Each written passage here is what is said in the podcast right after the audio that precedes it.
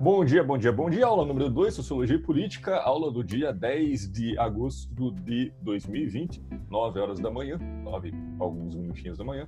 É, então vamos hoje aí para a nossa aula sobre a sociologia como ciência, sociologia como ciência. Lembrando todo mundo que está nos ouvindo por podcast, você não está acompanhando a aula, você é, não fará atividade avaliativa durante a aula, não tem problema, você faz um texto de 400 palavras, e me entrega depois conforme a orientação é, lá no AVA está presente no plano de ensino. Tem 48 horas para me enviar, não esquece, 48 horas para enviar a atividade avaliativa e que quem está aqui comigo em sala fará uma atividade avaliativa em sala, portanto, não fica com pendências de entrega depois.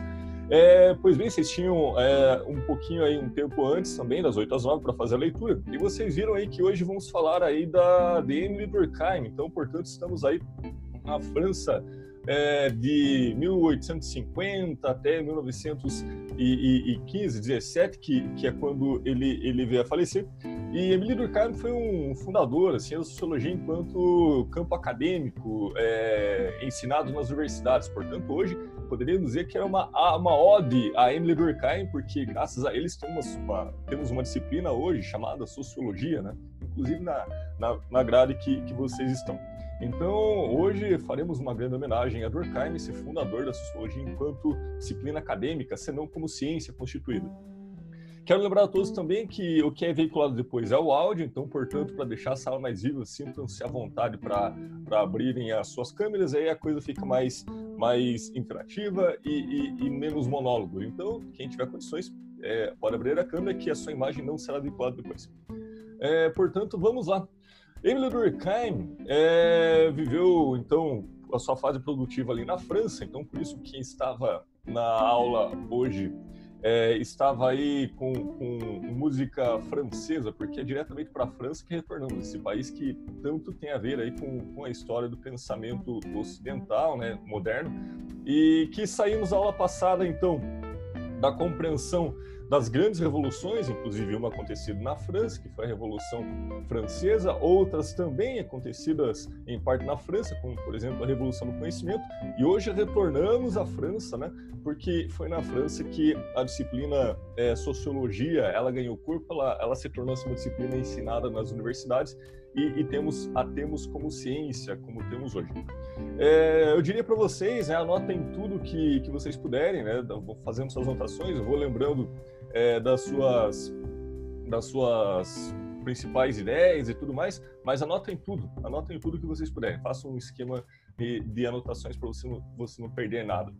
É, pois bem, temos que lembrar então que na aula passada um dos nomes que, que eram mais é, importantes assim para nossa para nosso bate-papo é, teve então Auguste Comte, né? Auguste Comte que era o, um, um, um, filósofo né, de pretensões assim de, de fazer com que o conhecimento fosse agrupado em torno de um estatuto filosófico e que ali seria então o porto seguro para a construção do conhecimento verdadeiro, né? E que a partir daquele conhecimento se constituiria, portanto, a sociedade moderna.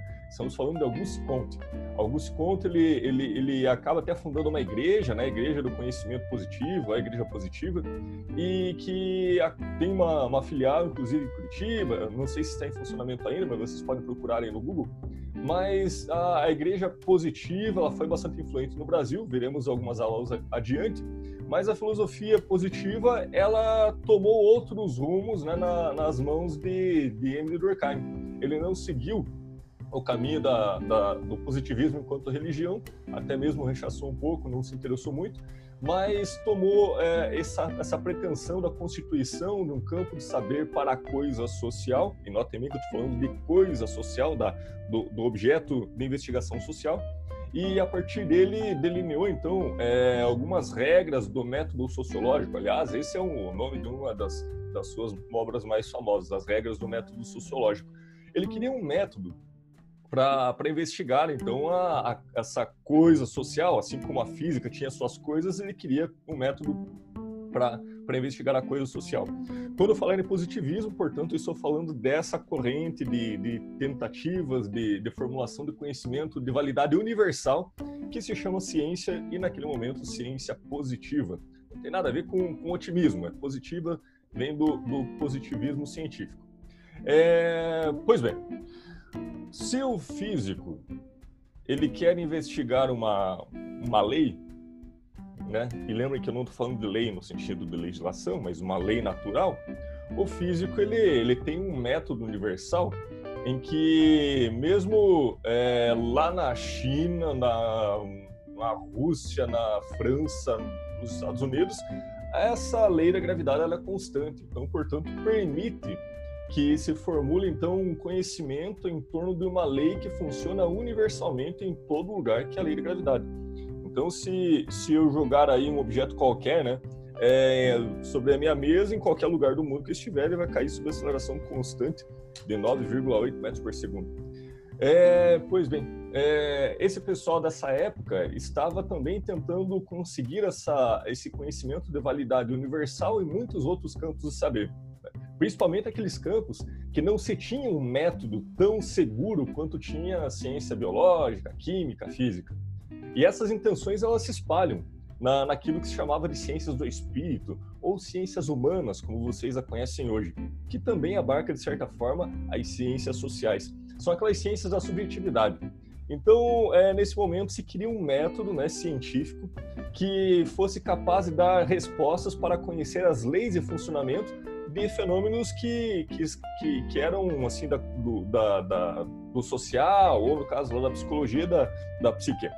É, pois bem, nesse sentido, você tem então essa intenção, teria que ter um método para conhecer as leis e funcionamento da sociedade.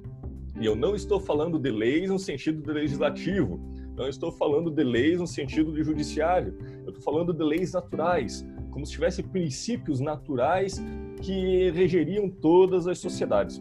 A antropologia foi atrás dessa resposta, é, a própria sociologia se constitui nessa resposta.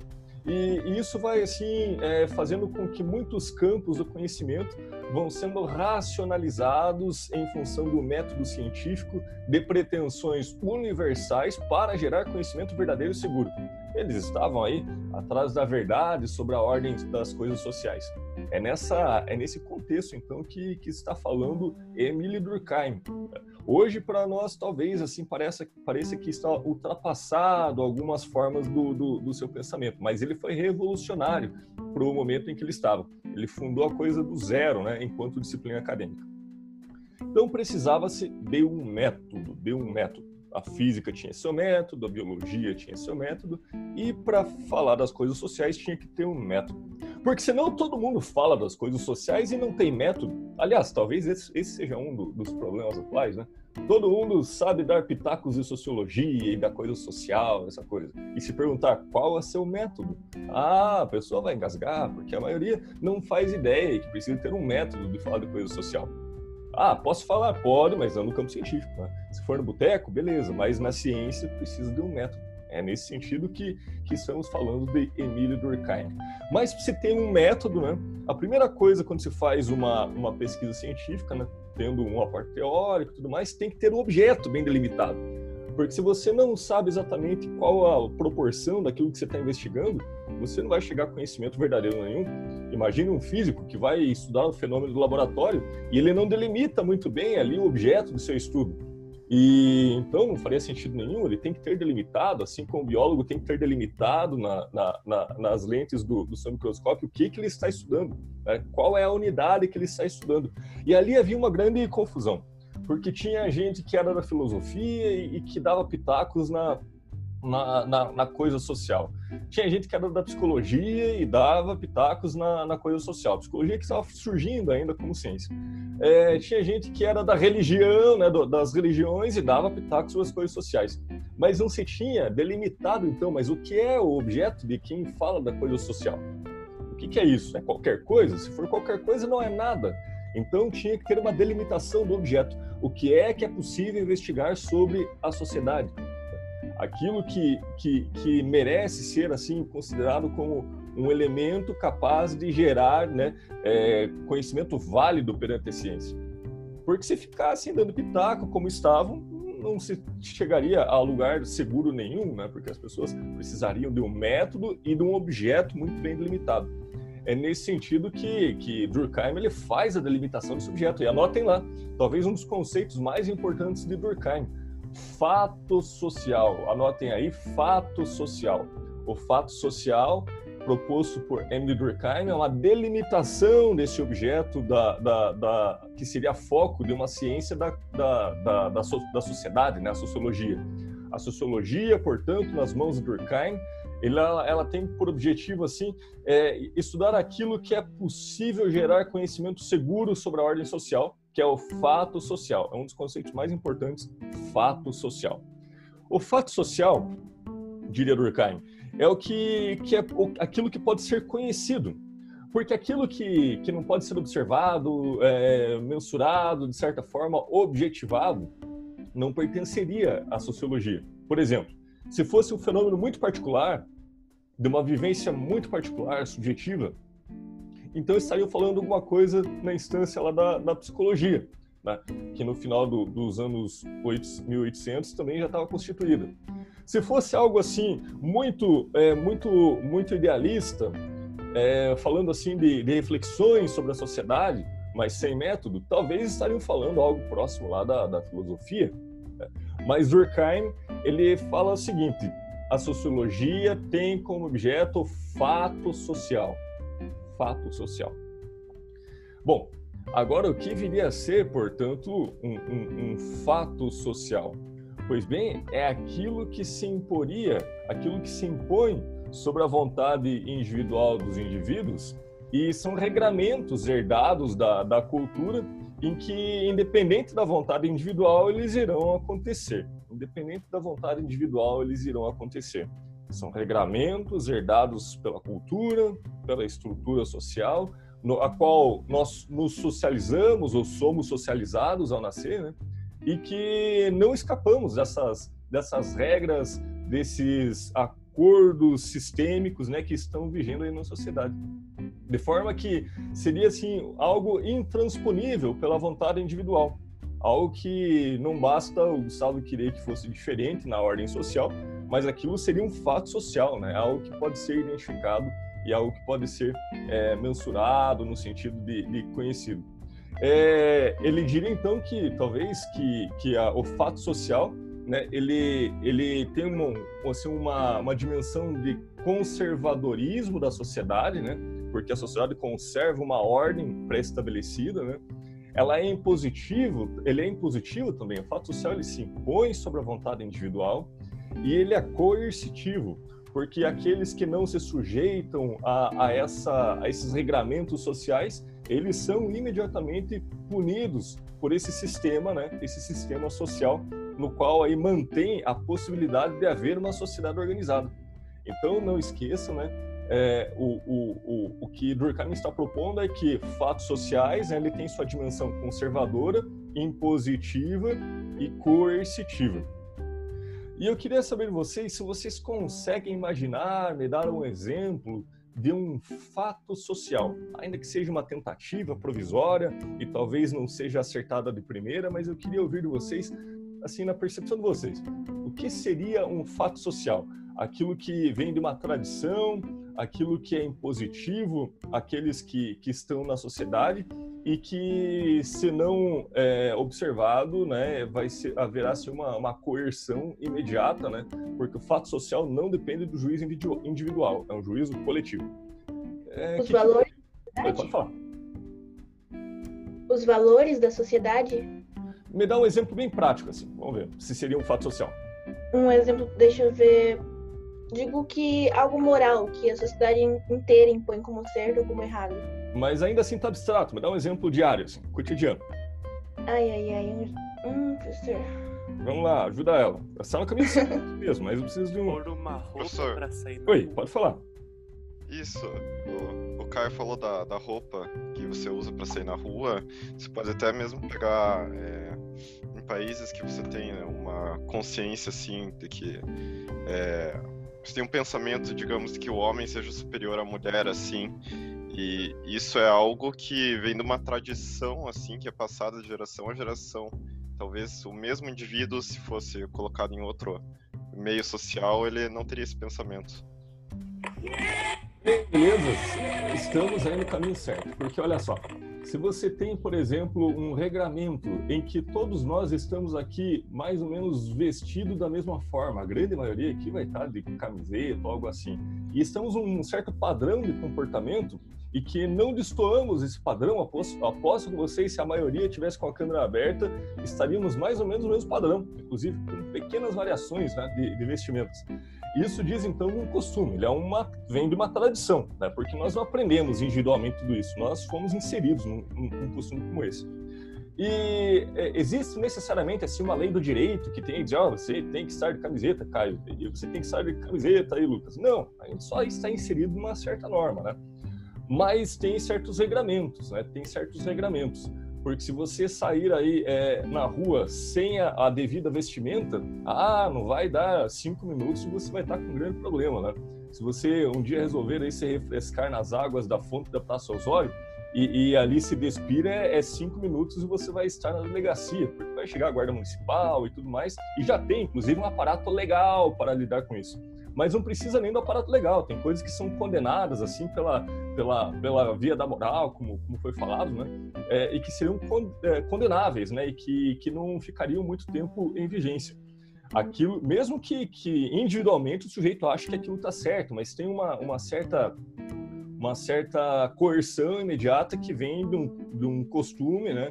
É, e que é imposto aos sujeitos, queiram eles ou não, e em alguns casos será coercitivo, né? Então, muito bem, Lucas ali vai na, na, direção certeira. Por exemplo, também, como você falou, né, é um fato social para aquelas sociedades que têm assim uma uma certa divisão de castas ou de divisão de, de, de, de gêneros, né, de, de atividades em relação a gêneros, e que aquilo para eles é um fato social, porque não bastaria uma pessoa querer pensar diferente, porque aquilo está enraizado na ordem social. É claro que se transforma ao longo do tempo, né? mas é, podemos considerar que é um fato social. Se, se, se tivéssemos nascido em outra cultura, estaríamos é, regrados por outros fatos sociais. Alguém consegue dar outros exemplos?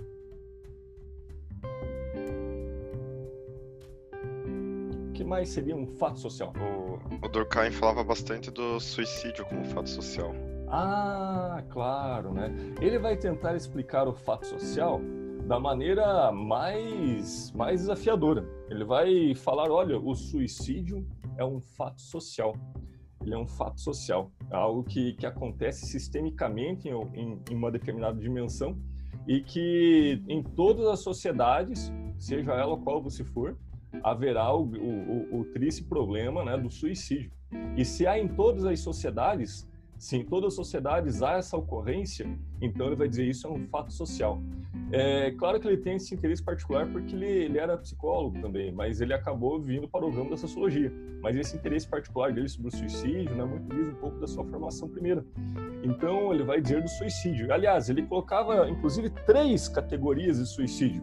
Você pode anotar aí, né? Então quando quando Durkheim vai falar do fato social, né, ele argumenta isso através da exploração do suicídio como um fato social e teria, portanto, né, é, três formas de três é, dimensões ou três tipos de suicídio né, na, na, na, sociedade, que seria então presente em todas elas e, portanto, seria é, um fato social, independente de que as pessoas queiram ou não, acontecem é, suicídio nas sociedades, infelizmente. Né? O primeiro dele, diria, é o suicídio egoísta, né? é o, suicídio ligado assim a processos de, isolamento, de, de, de, de sofrimento é, individual e que nesse sentido o, o, os sujeitos acabam que, que vindo a, a, cometer suicídio. Aliás, né, teremos aí no, no mês que vem, né, sempre no Setembro Amarelo, né, com, com um debate amplo sobre sobre prevenção do suicídio. É, e isso não é um problema global, né? Se tem sociedades que têm problemas gravíssimos com isso, portanto, né, hoje na sociologia trataremos enquanto assim o fato social, não menorizando a sua gravidade é, e não menorizando a importância de debater sobre ele, né? Fiquem sempre todos muito alertas, né? É, teria também assim o suicídio altruísta, a segunda modalidade, anotem o, o primeiro egoísta, o segundo altruísta, seria quando os sujeitos, as sociedades dão a sua vida em função de uma causa nobre, né? Consegue identificar alguém que, que praticou um suicídio altruísta? Os kamikazes na Segunda Guerra, eles dava a própria vida para tentar ali. Em, em, relação àquela própria cultura, eles estavam fazendo um, um ato de altruísmo, com certeza, para eles, né? Mas é, em outras culturas isso seria é, simplesmente algo, algo, algo lamentável. É, mas seria também, por, uh, por exemplo, quando teve aquele os, os, os atentados de 11 de setembro e que a primeira torre já havia desabado e continuavam a trabalhar alguns bombeiros na, na segunda torre, mesmo sabendo que aquilo iria desabar a, a qualquer momento. Isso diz também do, do, de um certo altruísmo, né? E que alguns estavam, é, portanto, poderiam ser enquadrados nessa forma de, do suicídio altruísta, de dar a vida em função de uma causa nobre, né? Que, que em geral, né, é, acontece nessas situações em que as pessoas se é, abrem mão da, da sua própria segurança para ajudar a outras, né? E teria uma outra forma, é, forma uma forma de suicídio que denuncia, denunciaria uma anomia. E anotem esse termo anomia faça um asterisco nele. Anomia é um, um, termo assim que, que diria Durkheim, ele é uma anormalidade no sistema. Ele é uma anormalidade, inclusive ele ameaça a própria existência do sistema. As anomias da sociedade ameaçam o seu equilíbrio. E, o, e a terceira forma de suicídio que, que Durkheim vai abordar aí pra, pra, na, sua, na sua exploração sobre fatos sociais, ele vai dizer do suicídio anômalo, que é uma espécie assim de descontrole do, do, desse fenômeno e que coloca em risco a própria ordem social. Eu não sei se vocês já ouviram falar, mas tem é, alguns países em que o índice de suicídio é muito mais alto, né?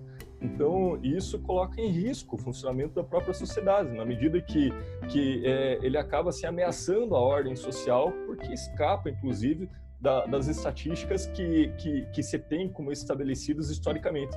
Então, você tem, por exemplo, nos países orientais, né, algumas, alguma, algumas situações que, que denunciam que é assim, uma espécie que, de, de, de anormalidade no sistema em que as pessoas estão é, fugindo da, das médias históricas, né, em termos de, de mensuração desse fenômeno, é, de estudos de, desse fenômeno social.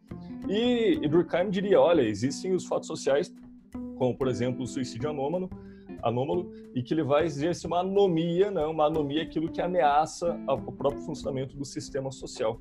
Sistema social é uma palavra importante, né? É, porque num sistema tudo mais ou menos permanece equilibrado. Né? Toda vez que a gente fala num sistema, a gente está assim presumindo que existe um funcionamento em equilíbrio, né, sistêmico, né, que interage entre as partes e tudo mais, e que acaba sendo assim uma uma forma de um, um equilíbrio constante quando está saudável esse sistema. É por isso que, que o suicídio anômalo ele vai ele vai denunciar assim um desequilíbrio né, do, do, do sistema e acaba que, que, que, sendo algo um fato social que, que inclusive denuncia uma, uma ameaça à possibilidade da continuidade da sociedade. Mas é, a sociedade ela tem seus mecanismos de autorregulação. Então, toda vez que acontece uma anomia, toda vez que acontece uma anomia, a sociedade ela acaba desenvolvendo, porque ela é um sistema, ela acaba desenvolvendo mecanismos de equilíbrio, né? Então, toda vez que algo foge do seu equilíbrio normal, né? Isso acende uma luz vermelha no sistema social, né? E, e esse sistema social ele vai se regulando até que ele tende a voltar em equilíbrio. Esse é um pressuposto que a sociedade sempre tenderá a estar em equilíbrio. Ela sempre tenderá, não quer dizer que ela atinge, mas ela tenderá a buscar o equilíbrio em todas as suas dimensões. É, isso é algo também importante. É, o estado de homeostase da sociedade, o estado de equilíbrio da sociedade. Porque aí, nesse, nesse sentido, vai dizer assim uma postura muito marcante do, do, do Durkheim. Ele diria: não cabe à sociologia intervir na sociedade, de, de dizer como ela tem que ser. Cabe à sociologia descrevê-la, a descrevê-la e descrever, né, para conhecer as ordens e prever o seu funcionamento.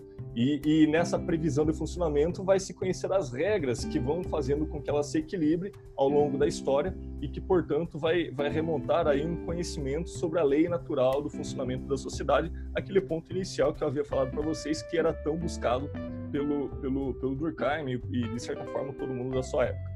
Alguma dúvida até aqui? Algum comentário que tenha deixado escapar?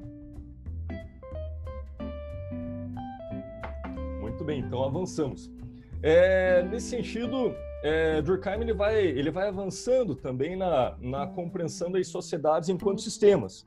Ele vai dizer, olha, as sociedades primitivas, elas, elas eram fundadas assim numa espécie de solidariedade mecânica, em que a, a organização social, essa busca por equilíbrio, né, para a manutenção da sociedade no longo prazo, era baseado assim numa forma de solidariedade em que todos né, dividiam uma mesma função e quando havia haveria algum problema, alguma demanda né, para o funcionamento da sociedade, todo mundo dividiria essas poucas funções, mas mais ou menos com a mesma habilidade, né? Isso diz um pouco das sociedades primitivas, né? Então, onde só existiam pouquinhas funções, né? E as pessoas se comportavam mais ou menos da mesma forma para fazer pertencer a esse sistema ou fazer sua manutenção. Anotem aí, portanto, é outro conceito importante. É a, a, a solidariedade, assim, a, a, a solidariedade é estruturante das sociedades. A solidariedade é estruturante. E, e, nas sociedades mais simples, né, ou eu não gosto muito do termo, mas diria mais primitivas, você tem é, presente, né, mais marcante, uma solidariedade mecânica, em que as pessoas têm poucas funções, de pouca complexidade, né, e a interação ela é mais simples, né, o sistema é mais simples. É, Permita-me dar um exemplo, embora, e perdoe-me porque ele é bastante simplista, mas talvez nos ajude a, a compreender uma dimensão da solidariedade mecânica.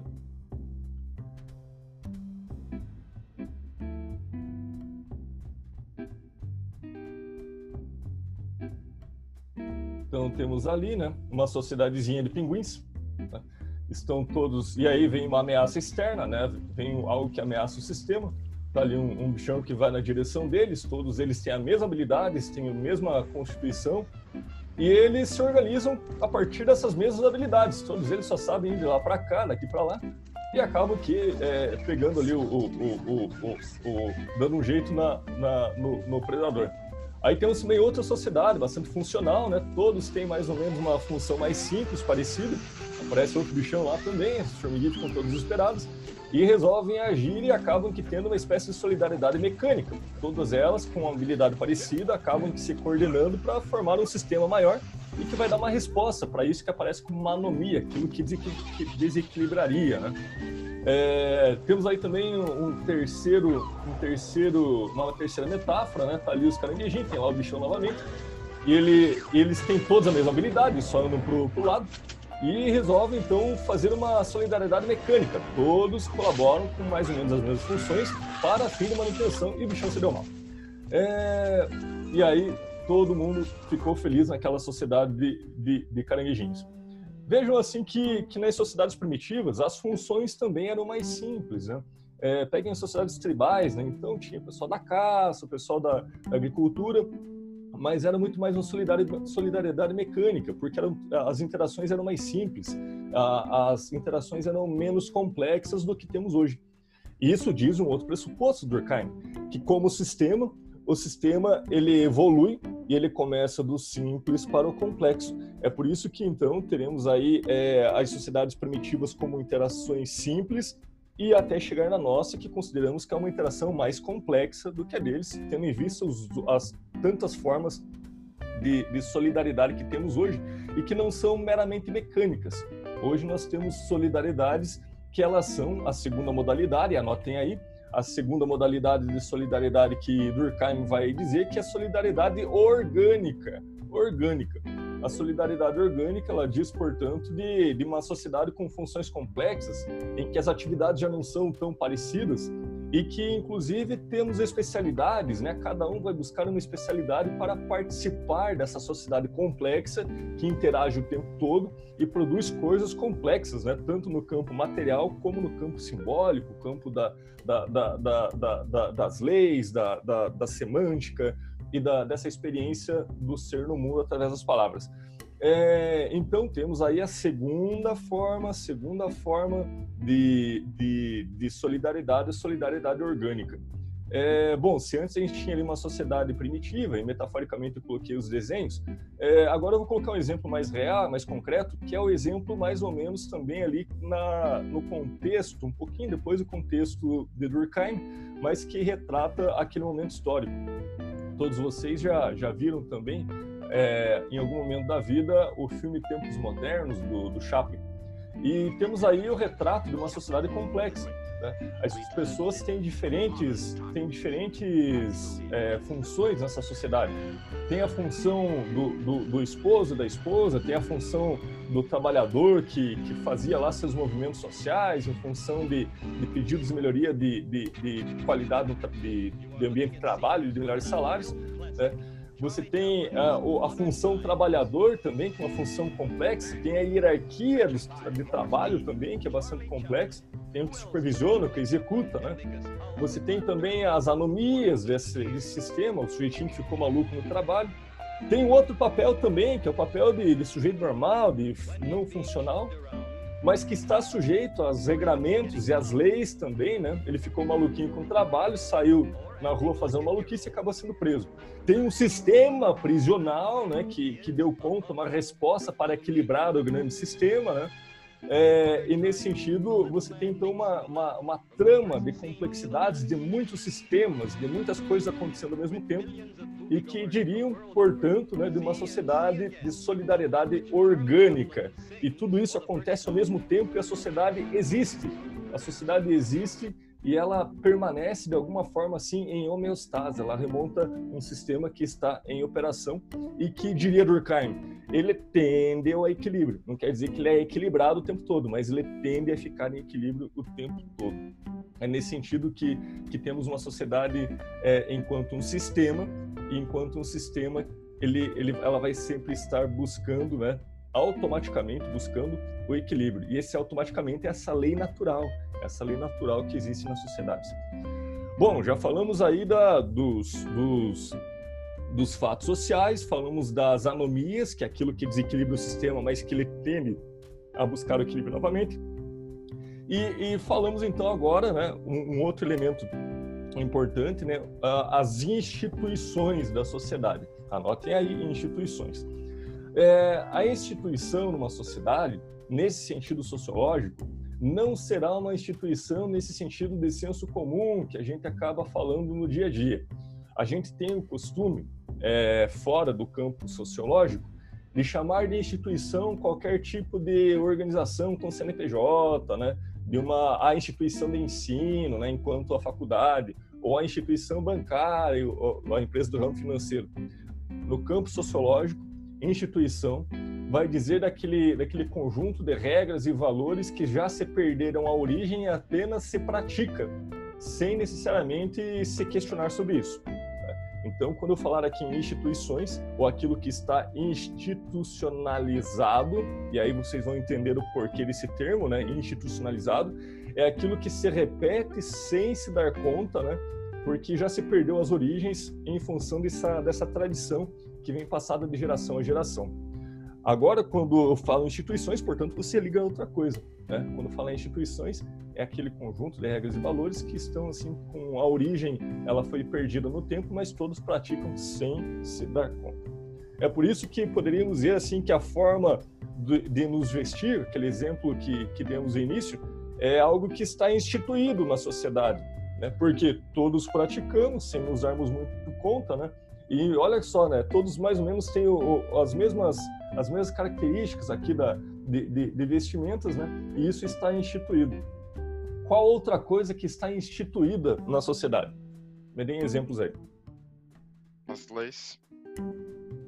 As leis, né? As leis elas são um passo seguinte, inclusive, né? Quando a, a partir da institucionalização na sociedade, elas são positivadas na lei, elas são escritas e expressas, né? Para que a partir dali aquilo fique, inclusive, com um mecanismo de regulação do sistema, caso alguém venha desobedecê-lo.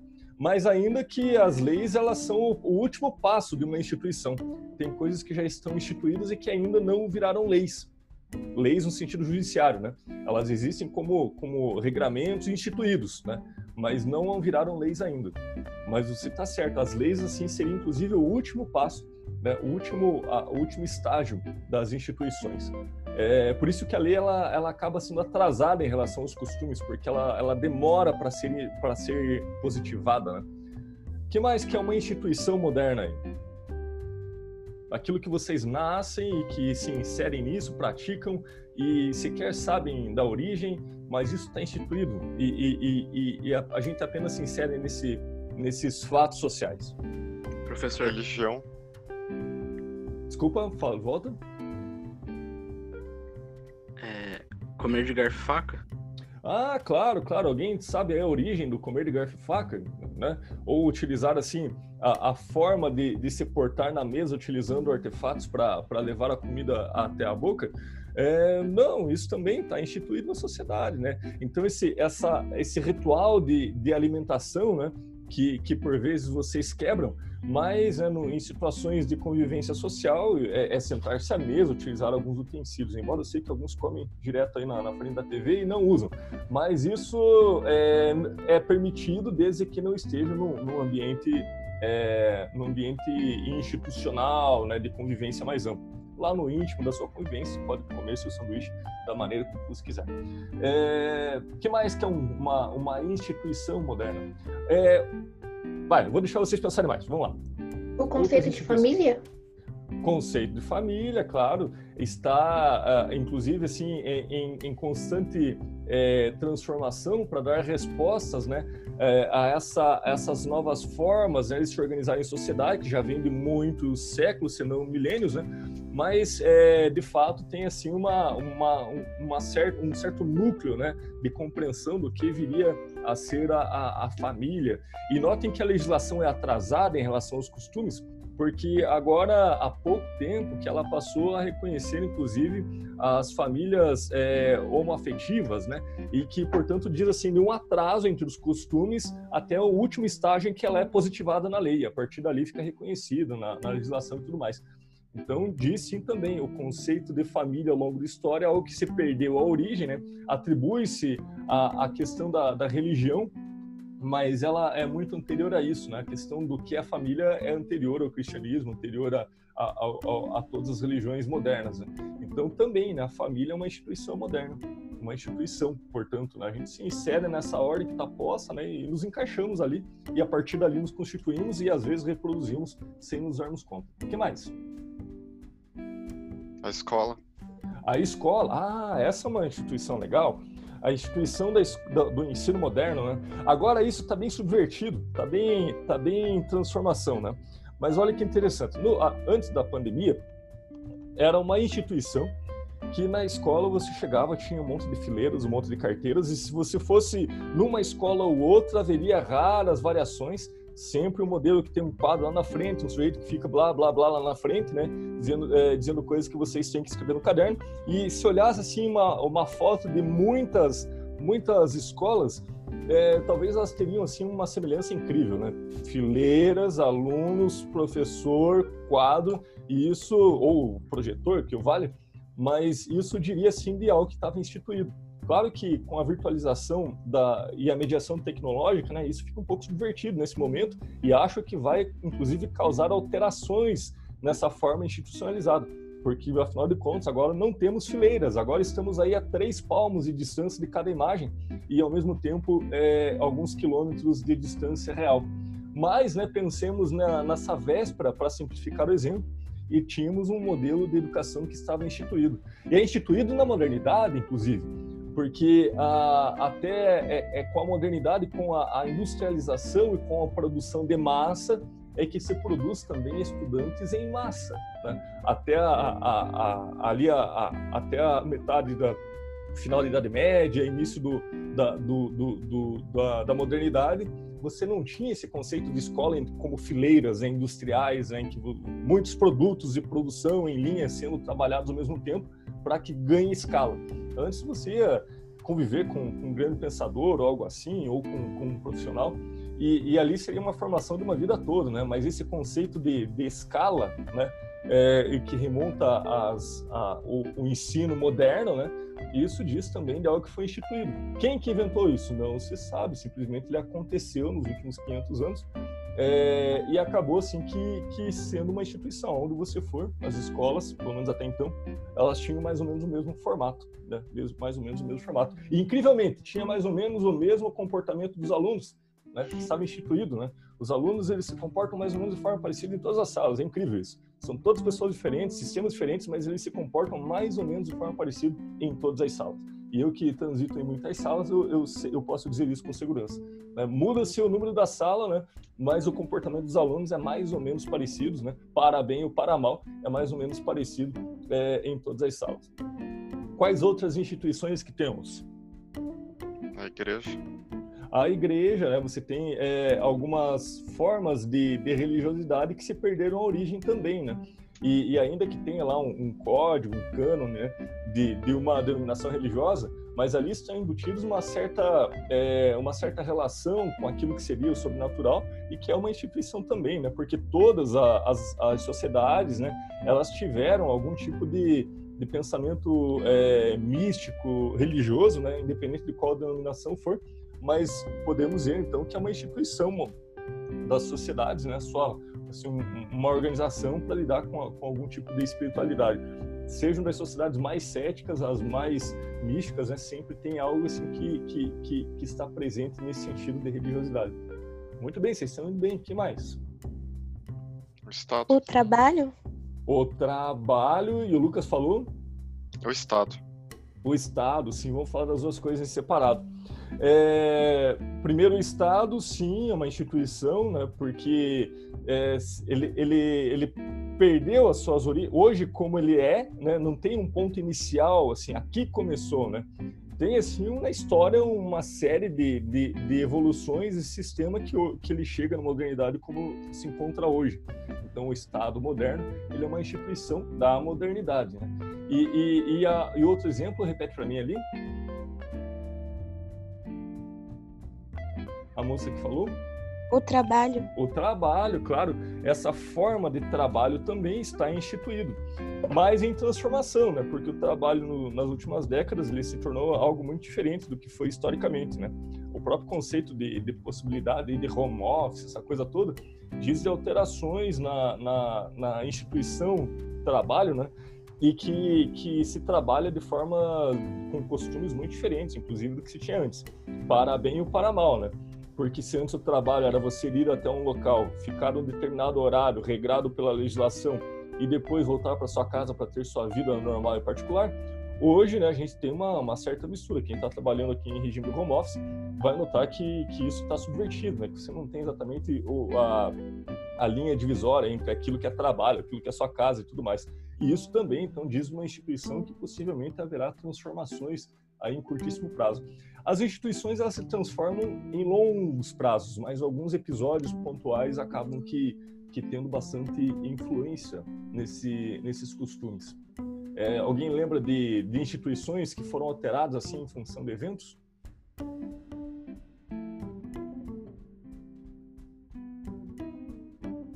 Por exemplo, você tem ah, as instituições globais, em que, em que no sentido de, de manutenção da ordem global, que foi em função dos terríveis eventos da, da Segunda Guerra, que você tem assim uma, uma institucionalização de uma forma de governança, né, e que se manifesta sobre a, a, forma da Organização das Nações Unidas, né? Ainda que nesse sentido a ONU em si não é a instituição no, no sentido sociológico. A ONU, né, é uma organização, mas a instituição assim diz uma, de uma, uma série de costumes e de, de, de, de convergências na direção da necessidade né, de uma governança global para evitar alguns episódios como tivemos na, na, nas primeiras guerras aí da, do, do, do, do século XX.